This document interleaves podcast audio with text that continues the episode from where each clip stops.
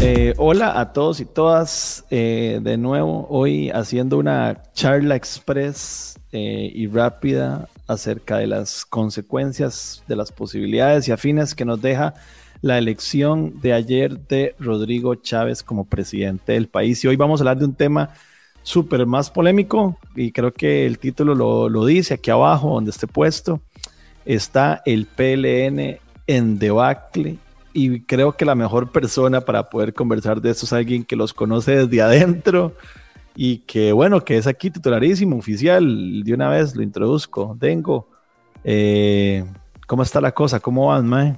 ¿Qué dice, Mae? Eh, de aquí... Eh, llevando, procesando. lo que pasó ayer. Procesando, sí, yo creo que como, como muchos, con expectativa de ver qué, qué va a pasar, cómo va a ser la conformación de, del nuevo gobierno, qué equipo va a llevar, si va a seguir en la línea conciliadora que, que adoptó don Rodrigo Chávez ayer en, en, su discurso de aceptación, o si va a tirar más como, como al Rodrigo Chávez que, que vimos en la campaña, ¿verdad? Entonces, esa es una expectativa que tenemos todos aquí en, en el próximo mes, antes de que inicie el nuevo gobierno. Y también está la otra realidad de por qué llegó Rodrigo Chávez. Lo habíamos comentado en el podcast anterior que hicimos para la primera ronda, eh, que, que, el PLN obviamente es el, el, partido más grande, con más historia, con más equipo, más experiencia, todo, pero que todo eso le ha generado también mucha cola, mucha contra, y llevaban como candidato a la persona que posiblemente era la más capaz para sentarlo en la silla presidencial del sentido del, de nuevo del punto de vista de experiencia, su trayectoria, ya había sido presidente y demás, pero que lastimosamente tiene un, un techo durísimo que lleva 10 años eh, desde, que, desde que regresó al país intentando mejorar su imagen a través de diferentes procesos, eh, pero la, la, gente por alguna razón no, no, no, ha respondido a eso, no ha respondido a esas campañas, a,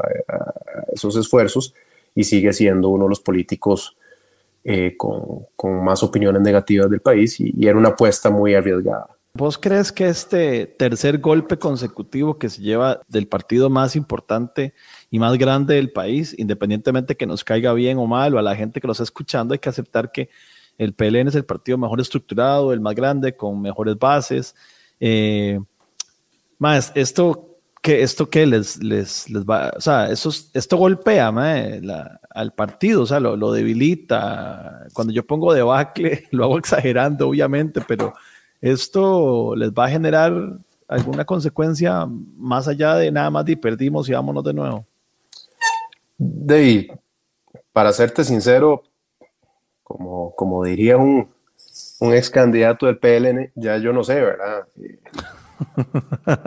eso, eso se dijo después del, del, abandono de la campaña de Johnny Araya. Y justamente después de ese proceso fue cuando yo más me involucré en, en la actividad partidaria del PLN, porque todos coincidíamos, que, a todos los que estábamos ahí en ese momento coincidíamos que había que impulsar una renovación, un cambio de liderazgos, un, un relevo generacional, eh, y los foros de juventud eh, tomaron mucha fuerza en ese momento, ¿verdad? Mucho protagonismo y demás.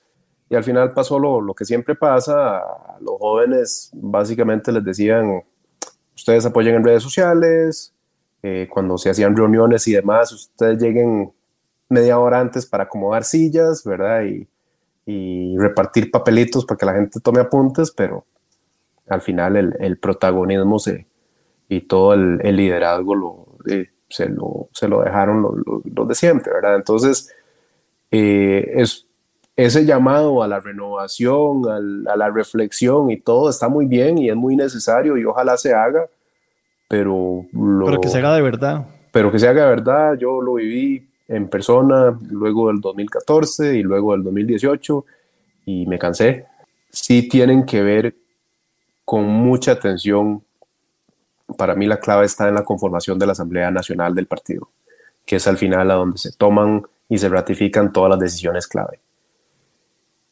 La Asamblea no voy a decir que todos los miembros de la Asamblea son así, pero está controlada, es decir, una mayoría de sus integrantes son personas que vienen de estructuras territoriales que lo único que les importa es meterse en la Asamblea Nacional porque ahí se ratifican los nombramientos a diputaciones, y alcaldías. Sí, total. Entonces, mientras esos grupos sigan teniendo el control de la Asamblea Nacional y sigan siendo los que tienen la última palabra para poner alcaldías y diputaciones, nada va a cambiar. Mientras esos grupos sigan llegando a esos puestos de poder, ellos van a estar tranquilos. Eh, y estamos viendo que a pesar de todo, Liberación sacó creo que 20 diputados. Entonces, no voy a decir que los 20 son parte de ese problema. Ahí hay gente muy buena. Quiero resaltar en especial a mi gran amiga Alejandra Larios, diputada por Guanacaste, que tengo mucha fe en que va a hacer una gran labor por la provincia y por el país ahora en estos cuatro años.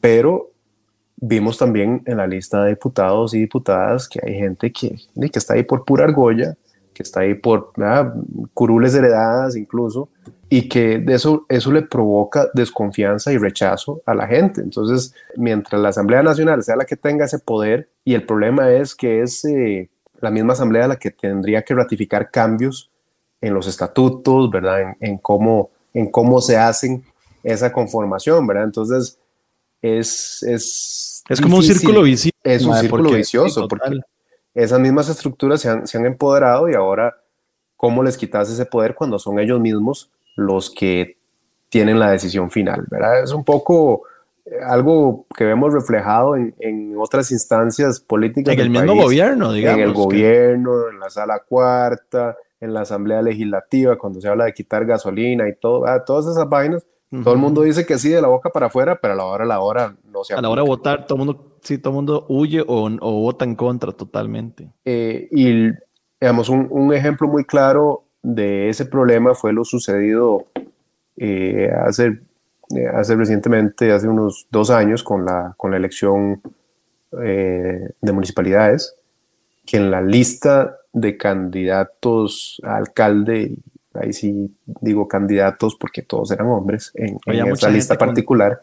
había mucha gente con, con, con issues, sí, para ponerlo delicadamente, con antecedentes penales que ya estaban elevados a instancias de juicio. Eh, el código de ética del PLN tiene un artículo que dice que personas con eh, juicios abiertos no pueden optar por puestos de elección popular. Sí, no, es que se tienen que inventar la regla, la regla está, nada, más, nada más tenían que cumplirla.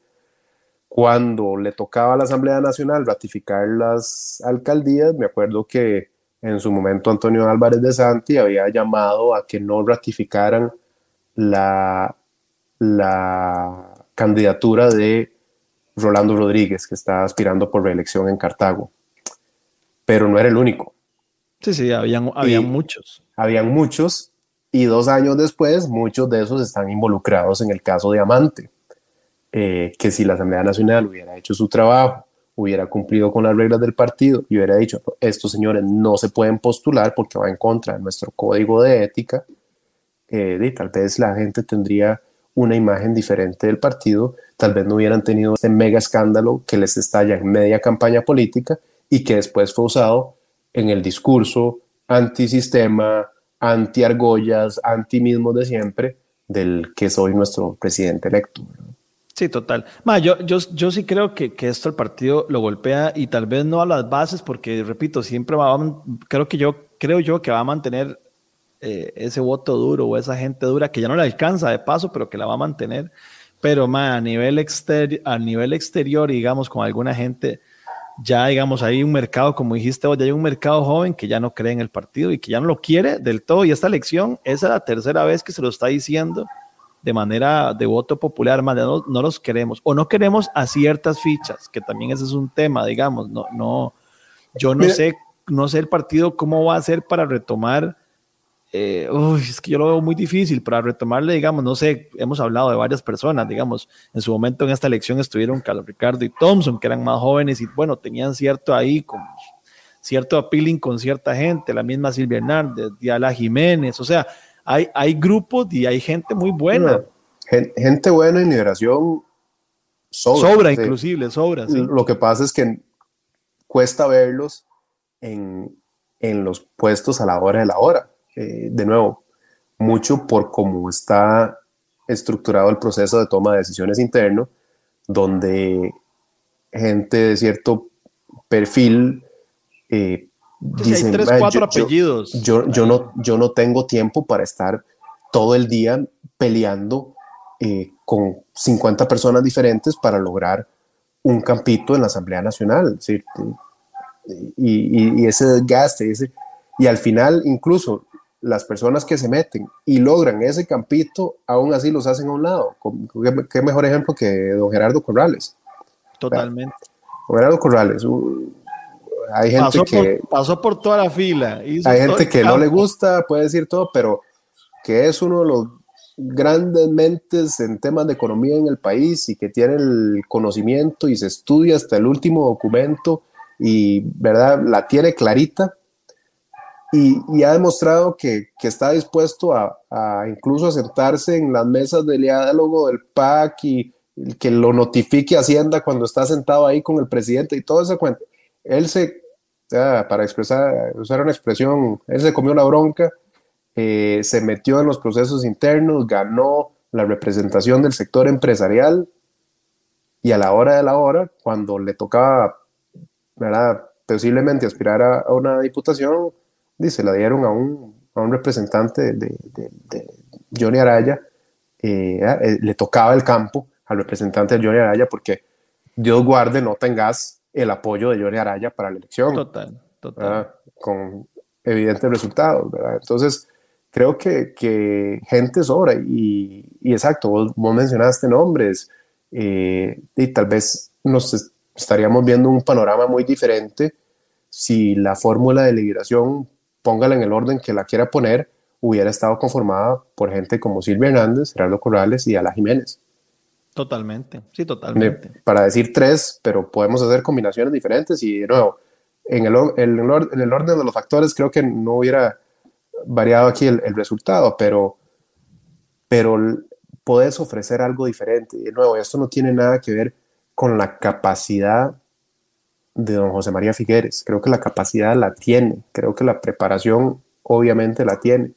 Pero sí, sí, ya el tema, el tema de, del famoso Chema son otras cosas, creo yo. Son otras cosas. Al final es una elección popular. Sí, y tenés que, tenés que ganar y convencer a la gente de que vote por vos. Y si durante 10 años se ha hecho un esfuerzo, porque yo lo he visto, yo he estado ahí, yo, yo estuve muy cerca de él en el proceso anterior. Eh, y vi el enorme esfuerzo que hizo de recorrer el país, de hablar con gente, de hacer aquellos eh, eh, conversatorios abiertos donde le podían preguntar lo que fuera y todo, ¿verdad? El contestatón, creo que se llamaba. exacto, exacto. Sí, pero por las razones que sea, sigue teniendo esa percepción muy negativa. Entonces, le alcanzaba para pasar a primera ronda, pero en segunda ronda le iba a tener muy difícil contra casi que cualquier, cualquier oponente, tal vez un, Fabricio o un Villalta, por, por los, las reacciones que generan, tal vez hubieran sido más accesibles, pero lastimosamente le tocó que la némesis perfecta en este caso, alguien con, con perfil parecido en temas de, de preparación académica, en temas de experiencia internacional, pero con un discurso que va en contra de todo lo que, el PLN y José María Figueres representan, ¿verdad? Eh, ese discurso de antisistema, anti-argollas, anti los mismos de siempre, eh, venimos a romper esos, esos, esos alianzas de grupos de poder y todo, y del otro lado, para bien o para mal, tenés al partido y al apellido responsable por el, eh, por la, mayor parte de las cosas que tenemos en el país hoy en día. Entonces, tanto lo bueno como, como lo no tan bueno, ¿verdad? Entonces... Sí, lo que pasa es que lo bueno se olvida, lo bueno nadie sabe quién lo hizo. En, en, campaña lo bueno se olvida y qué más evidente de eso que la campaña que tuvimos, ¿verdad? Una campaña donde solo fueron dos meses de solo noticias negativas. Total. Y era una competencia de quién podía sacar la noticia más negativa del otro eh, día tras día. Eh, en ese sentimiento negativo, el, como es un voto en contra y estás fomentando el voto en contra, el, el que tenía ese sentimiento más negativo eh, era el que, que llevaba las de perder y al final fue lo que sucedió. Mae, sí, y no, y ahora el tema es ver, porque anda este meme circulando de Liberación Nacional va a aprender de las elecciones y de repente la foto de Santi, candidato 2026. Lo que quiero decir es que yo tampoco tengo como fe, o sea, yo esperaría que sí, primero porque creo que es, lo decía ayer en un comentario rápido que hice, que es como un partido, es, es, como que a nivel de fútbol perdiéramos esa prisa de la liga, o sea, ocupamos tener un partido fuerte siempre presente pero yo a veces creo que es como que no queremos aprender, o sea, ya llevamos, vamos a tener, vamos a cumplir 12 años de, de lo mismo. El candidato fue Santi, después fue a Johnny Araya, después fue Figueres, eh, Rodrigo Arias anda de cerca, o sea, yo, yo no veo como que quieran soltar esa, ese, ese, ese poder dentro del partido y yo no veo como otras figuras que lo intentan, pero como acabas de decir, no, no, no, no fructifica como eh, eh, el que sean la bandera para, para, ciertos proyectos que logren salir. Digamos, yo no sé si, por ejemplo, una Silvia Hernández de Alá Jiménez es más fácil que se monte en otro partido y les, yo casi que seguro que creo que les va mejor que, que si se quedan ahí o si se unen a otros partidos que ahora hay, como ahora sobran, eh, digamos, es que yo no veo por dónde el partido aprenda, lo que yo es lo que quiero decir con todo sí. vos, decís, vos decís que es un meme. Es una realidad. Ojalá sea un meme, pero pero parece chiste. Parece chiste, parece chiste, pero bien podría ser, bien podría ser. De, Total. Sí, honestamente, yo no lo descarto que, que se vuelva a postular un, un, Álvarez de Santi. Yo no lo descarto que, que alguno de esos nombres que, que, la gente está usando como, como meme hoy en día tengan aspiraciones para ser el próximo candidato del PLN. No, no lo descarto lo más mínimo. Ojalá pudiera decir con todo, nada, mira, ni se van a acercar van a renovar o ya, ya entendieron y, y de, nuevo, la, la, gente al final, incluso los que nacimos ahí, y lo digo literalmente, nacimos en el partido, ya, ya llega un punto donde la gente, está bien, si quieren seguir en esas, todo bien, pero no cuenten conmigo. Sí, total. Y, y creo que lo que decías es muy importante, es muy importante que Liberación Nacional y que los partidos en general se fortalezcan.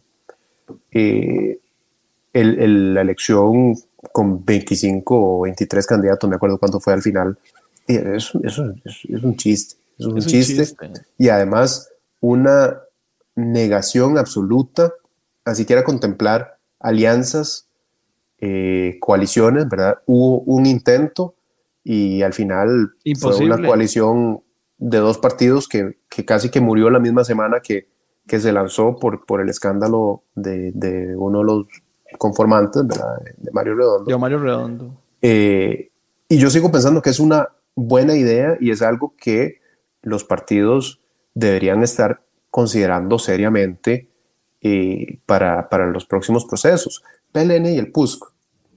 Total. Si quisieran, si pudieran superar sus odios históricos que son totalmente irrelevantes eh, hoy en 2022. ¿Cuál es la diferencia ideológica real entre esos dos partidos? Tres, cuatro temas, si acaso. Si acaso. Si acaso.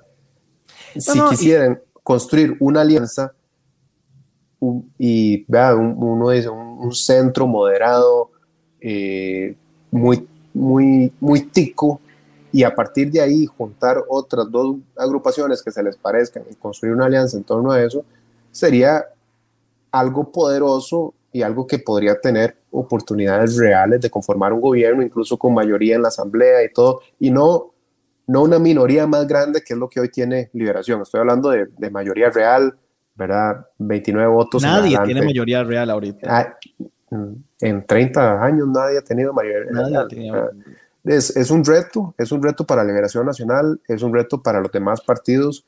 Vamos a ver qué papel juega eh, la oposición en la Asamblea Legislativa, porque el, partido de gobierno tiene 10 diputados. Bueno, el, futuro partido de gobierno va a tener 10 diputados y tal vez menos si algunas o algunas se declaran independientes, como la gente está, está proyectando, ¿verdad? Entonces, ¿qué, ¿qué va a hacer la oposición? Eh, la oposición va a ser tan entregada, entregada, como ha sido los últimos ocho años de, de darle al, eh, de, conformar alianzas con el gobierno y, y, de una crítica que en la mayoría de los casos no pasaba de redes sociales, porque a la hora de la hora en los votos críticos ahí estaban siempre, eh, de, de, darle el control del directorio legislativo a, al gobierno, a pesar de tener solo 10 diputados, cuando hay fracciones mucho más grandes. Eh, vamos a ver qué rol juega. Y ahí Ahora hay que ver los liderazgos, porque ahora viene mucha gente con mucha, con mucha fuerza en esa asamblea. Y, ahora, y, habrá que ver cómo, cómo van. Y creo que Liberación Nacional tiene que dar un pie mucho más radical al frente. O sea, ya no puede ser el partido que todo lo vea midiendo. Es que todo lo mide demasiado. Entonces, al final, por medir tanto, termina en nada porque él cree que hagamos esto porque nos va a tocar en la que sigue y no quedan.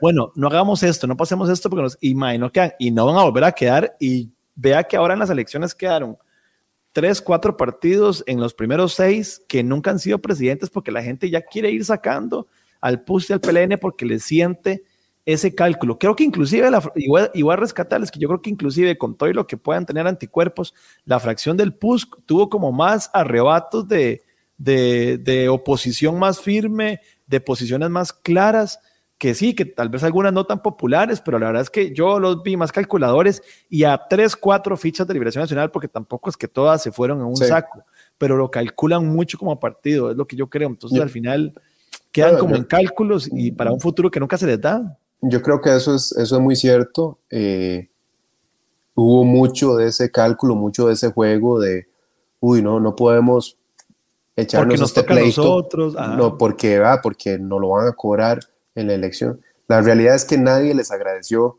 ese apoyo. Nadie. Ni el gobierno.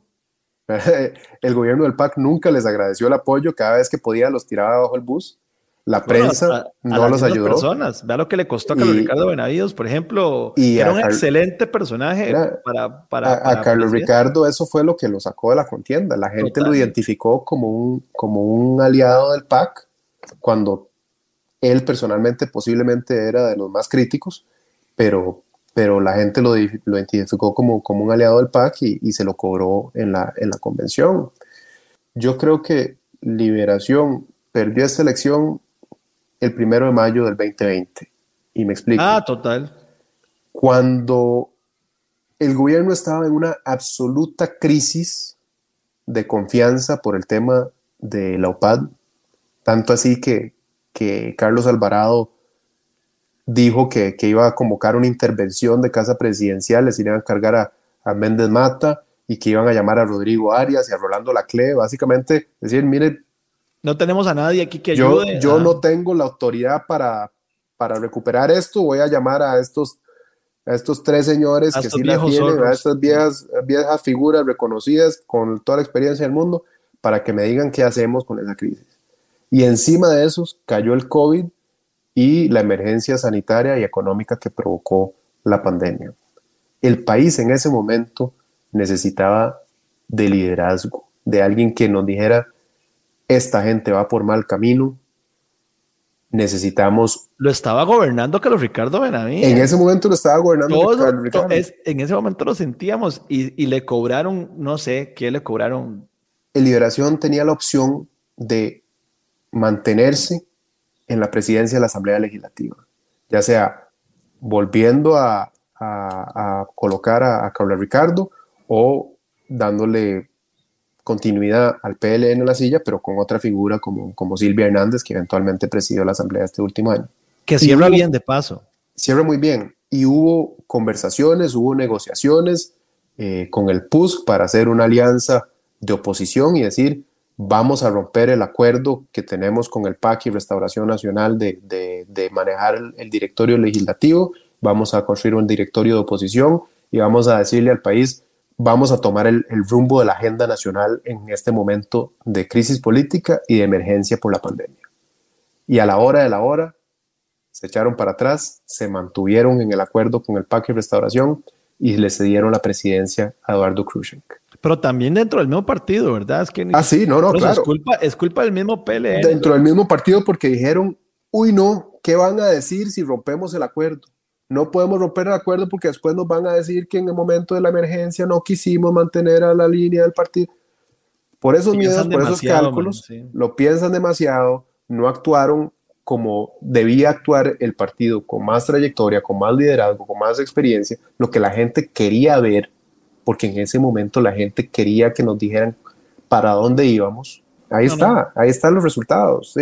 no, no es, la gente está hoy muy confundida y, muy frustrada y yo, yo entiendo la frustración, yo entiendo el enojo. Pero claro, y mucha gente está muy feliz. Es que también lo vemos, lo vemos dentro de nuestra burbuja, pero también hay mucha gente que está feliz de la vida y hoy está de fiesta, de que vamos a cambiar esto, de que se van jalando estos maes.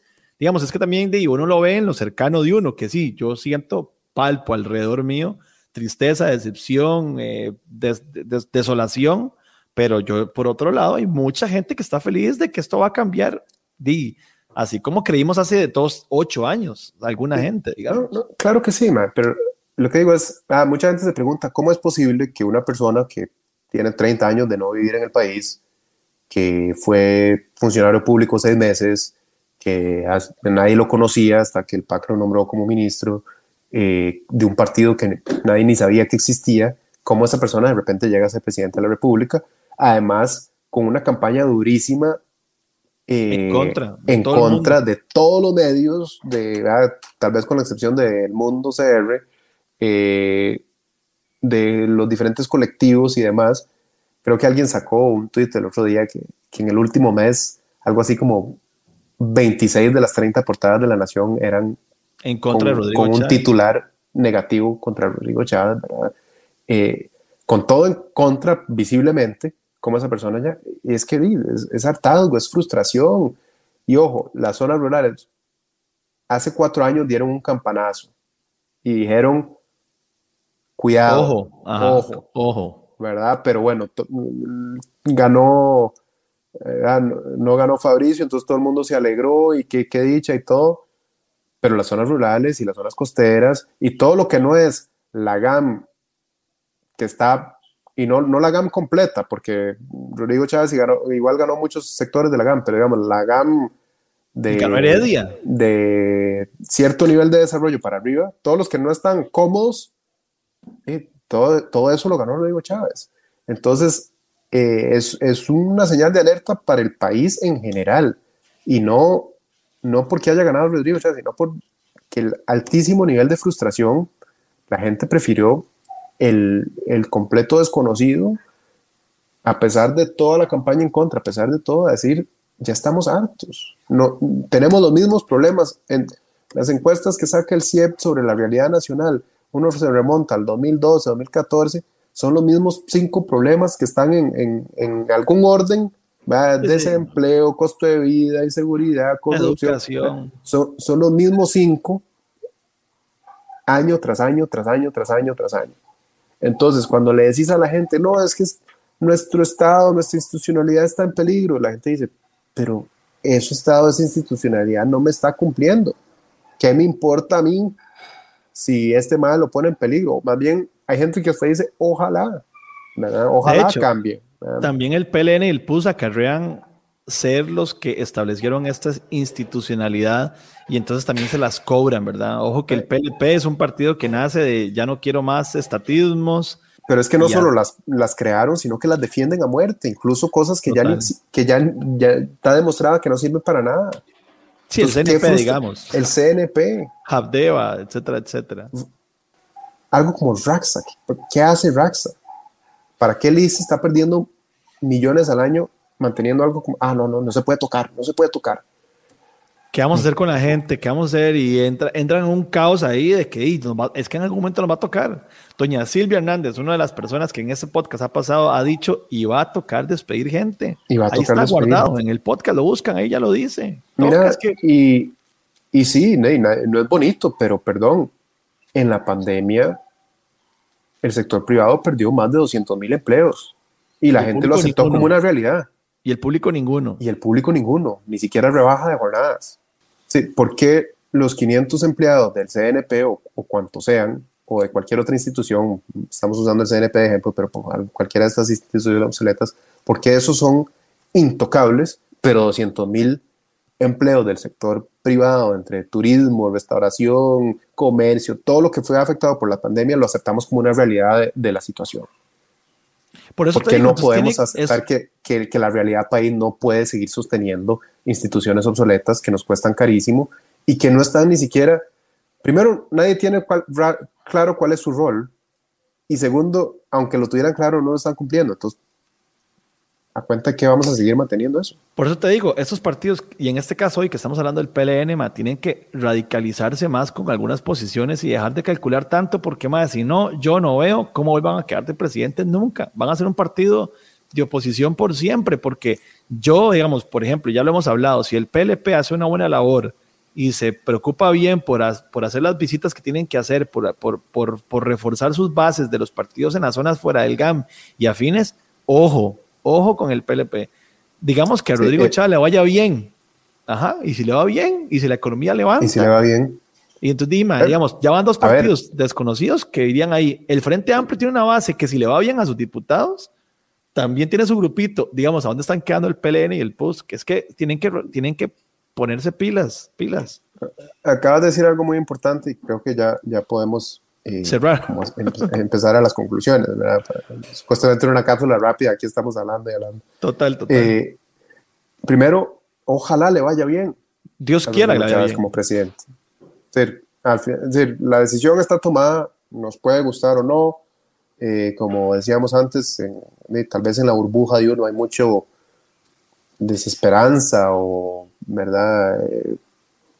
miedo incluso de algunas personas o eh, decepción de, de, que el tema del, del, acoso no haya pesado, pero ya la decisión la tomó el soberano, estamos en una democracia, hay que respetar el resultado y ahora lo que importa es lo que viene.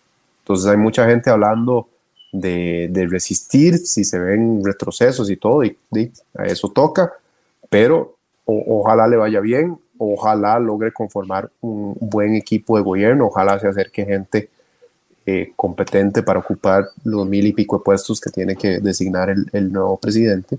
Eh, pero también es una oportunidad, es una oportunidad para esas, para esas nuevas fuerzas de decir, el, el, reto tal vez no es tan grande como lo pensábamos, ¿verdad? No, no hay que ser un, partido de oposición durante 10, 15 años como lo fue el PAC para, para ganar una elección. Puedes, puedes salir de la nada literalmente a ganar. Eh, y hay partidos que hoy tienen representación política que antes no tenían, como el PLP, que van a tener una oportunidad interesante con, con un candidato que ya ahora sí es una figura conocida nacionalmente, como, como Eli Feinstein, de si hacen una buena labor en la asamblea, la gente conoce más de sus ideas, eh, vamos y, conocemos más eh, de más allá de lo que de lo que es el, la ideología establecen bases. Pero, pero establecen bases y, y le, le, explican, logran transmitir el mensaje que eh, más allá de la pureza ideológica de si real, qué tan liberales y progresistas son, porque al final de la, a, la gente que le importa eso es una minoría chiquititita que pasa peleando en Twitter todo el día. A la, a la gente y que es la burbuja más burbuja del planeta. Y que la burbuja ahí nunca, pega nada. ahí nunca, pega, nada. no pega nada. Eh,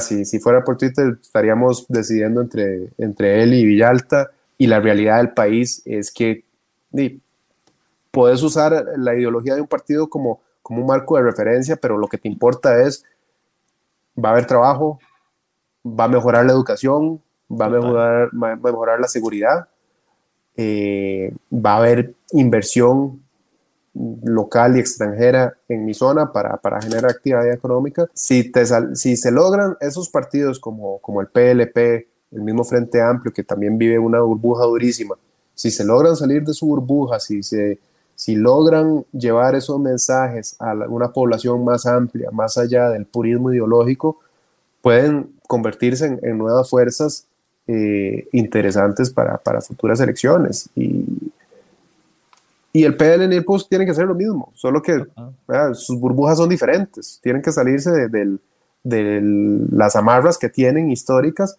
y atreverse a romper esos esquemas. Si no lo hacen, van a seguir siendo partidos que a pura estructura sacan diputaciones y sacan alcaldías, pero nada más, y la gente no los quiere en el poder. Está demostrado que, que si no se ve ese, esa diferencia de por lo menos caras nuevas, la gente no los va a querer.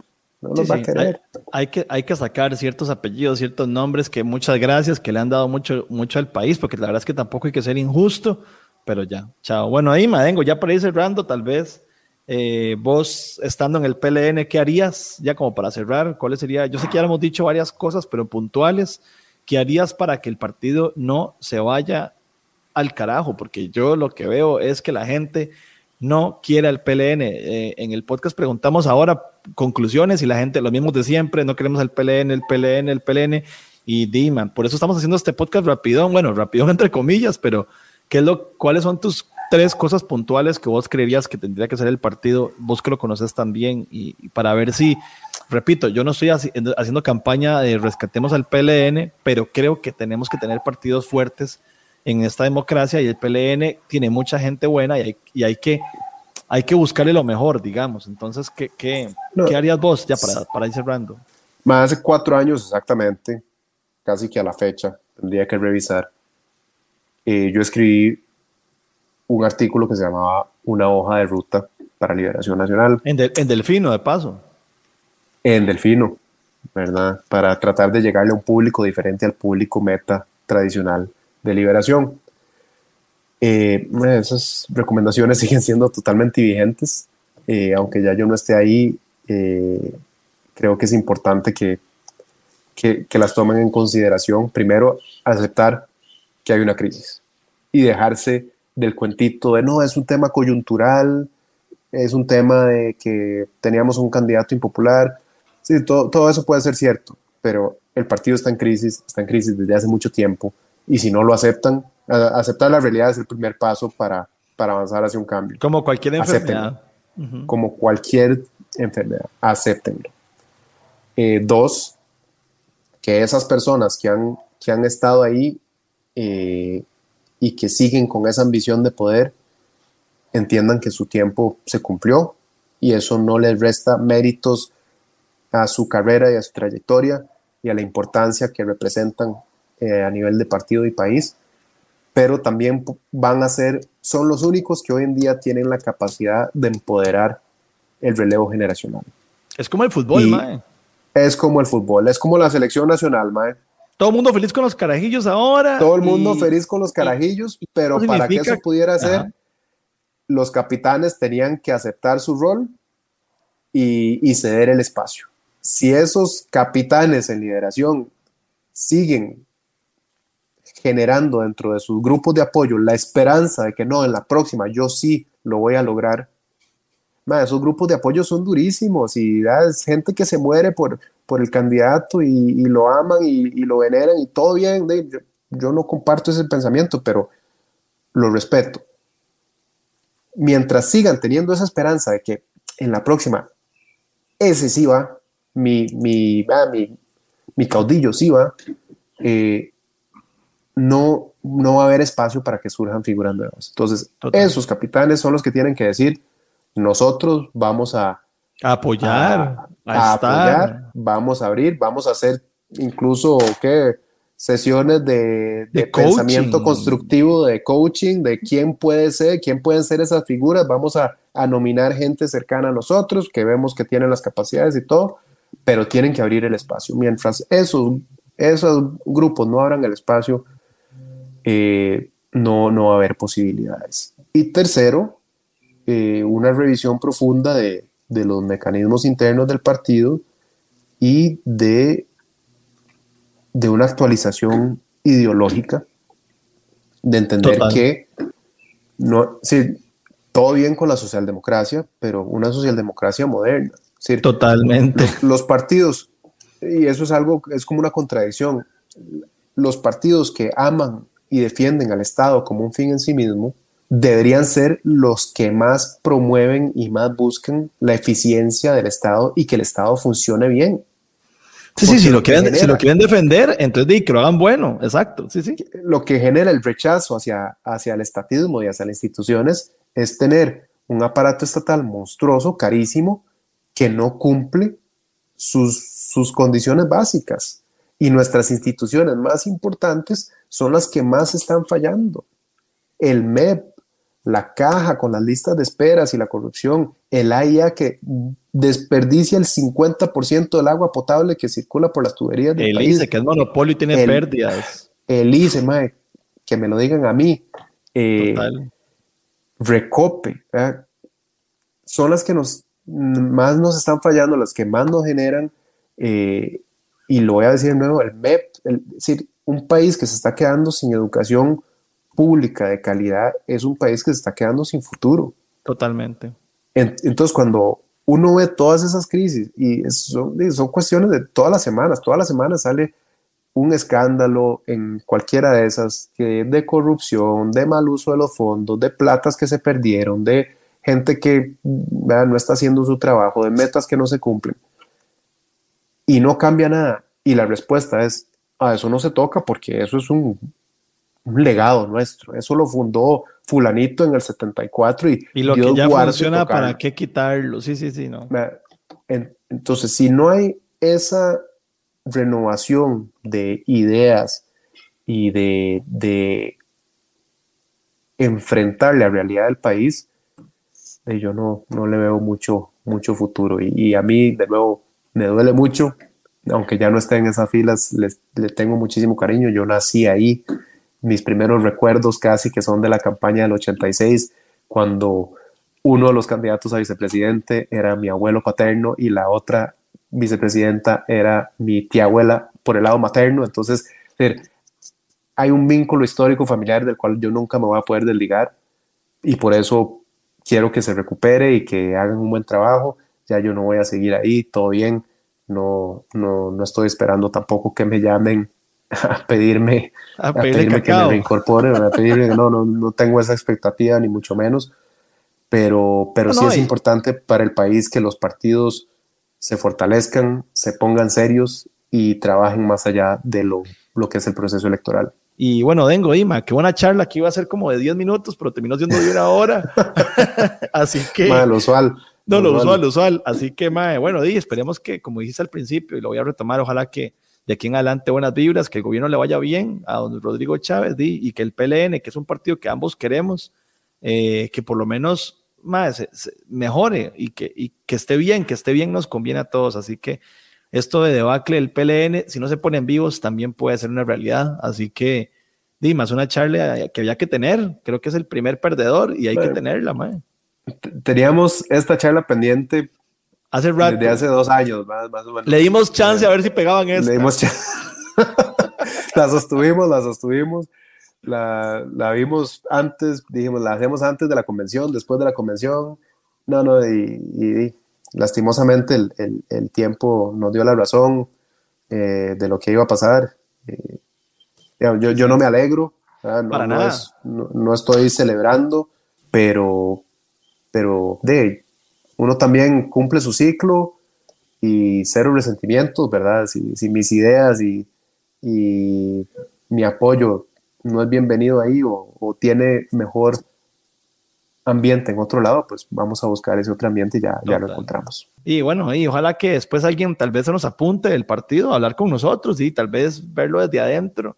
Eh, ya hemos conversado con un par, aquí hemos tenido a Carlos Ricardo, a Silvia Hernández y, de, al rato y se apuntan de nuevo a, a, a, poner sus comentarios que siempre son bien válidos y si no, pues también hablaremos con, con gente de otro lado. Así que bueno, vengo, buenísima nota, pura vida. Eh, chivísimo hablar con vos siempre y a todo el mundo. no estén agüevados a los que están agüevados. Hay que trabajar, involucrarse en política y, y, Dima, trabajar. Aquí, aquí si, nos ponemos de negativos a, a desearle el mal a, a, don Rodrigo Chávez, nuestro ahora presidente electo, es desearnos el mal a nosotros mismos y, y ahora creo que toca pechugar. Y de ahí. yo creo que, que parte del, de la función de la ciudadanía es, es involucrarse y obviamente si hay cosas que no están bien, denunciarlas. denunciarlas y, y, hacer, hacer uso de, de, nuestro derecho a la protesta social, que en Costa Rica somos buenísimos para, y, lo digo plenamente consciente de que yo soy uno de los más de los que más se queja en Twitter, y, pero nos cuesta llevarlo a, la realidad Y creo que, si, si, tenemos esos sentimientos tan fuertes y vemos que hay cosas que no están bien, involucrémonos y, hagamos, hagamos ese, ese esfuerzo, pero en, en, general al país le conviene que, que, al próximo gobierno le vaya bien, como a todos los gobiernos, ¿verdad? Entonces, crucemos los dedos, que se logre armar un buen equipo, que, que se retome un tono más conciliador, que lime ahí un poco de las asperezas generadas durante la campaña y, y que logre un buen ambiente para gobernar, porque es lo que necesitamos como país. Bueno, ahí con esa conclusión de Dengo que está más que romántica, más que positiva, más que esperanzadora. Manos, vamos, Dengo, buenísima nota. ¿Qué más queda? ¿Qué más y, queda? Y luego convocamos a nuestra analista política estrella, que ahora desde que pasó por este programa, ahora sale en todo lado. No, no voy a decir que fue, que fue su trampolín al éxito. Que fue su trampolín al éxito. En realidad se la convocamos, pero está tan ocupada ahora que un día como vio hoy. Qué nivel, mae, vio qué nivel. Ayer Pasó de entrevista en entrevista, CNN, desde temprano estuvo en todos los medios nacionales, como dos horas ahí en. muy bien, pero bueno. todas las grandes cadenas, man, ¿no? queremos mucho muy orgulloso, y habla muy bien. sí, total. somos fans, somos fans. Somos muy fans de, Así que bueno, Evo, te esperaremos para la próxima charla. No, ella dijo, ella, ella, ella es que nos dijo que ella siempre iba a estar, pero que hoy no podía. Y ahí sí es un buen ejemplo de renovación de, caras, de, de esos liderazgos en, temas del colegio de politólogos y todo. Le dieron la oportunidad a una mujer joven y está haciendo un gran trabajo. la está reventando, así como La está reventando. Total. Y trae como una perspectiva muy fresca a todo el análisis político, más aún después de varios años de alto desprestigio para muchos de los analistas políticos del país. Eh, entonces, para los que andan buscando excusas para no renovar, vean el ejemplo de Eugenia, lo que, los beneficios que trae esa, esa renovación y esa oportunidad para, para gente joven, gente diferente, mujeres en particular. Mano, mejor, mejor, aún, cerramos mejor aún hablando de una colega querida y hablando de renovación, juventud y todo eso. Así que, bueno, man, nos vemos ahí. Tengo ahí, vamos a tener que hablar seguido también ahora porque viene nuevo gobierno, conformación. Viene movido, viene movido. Eh, viene movido, madre, aquí hasta el, hasta el primero de mayo, es verdad, perdón, estoy equivocado, sí, dentro. Primero de mayo es la, la, asamblea y el 8 de mayo es la toma de posición. El 8 de mayo la toma de posición, así que bueno, ahí nos hablaremos y bueno, ahí, ma, pura vida, un abrazo, cuídate, ma, que Pura vida. Tuanis. We'll be right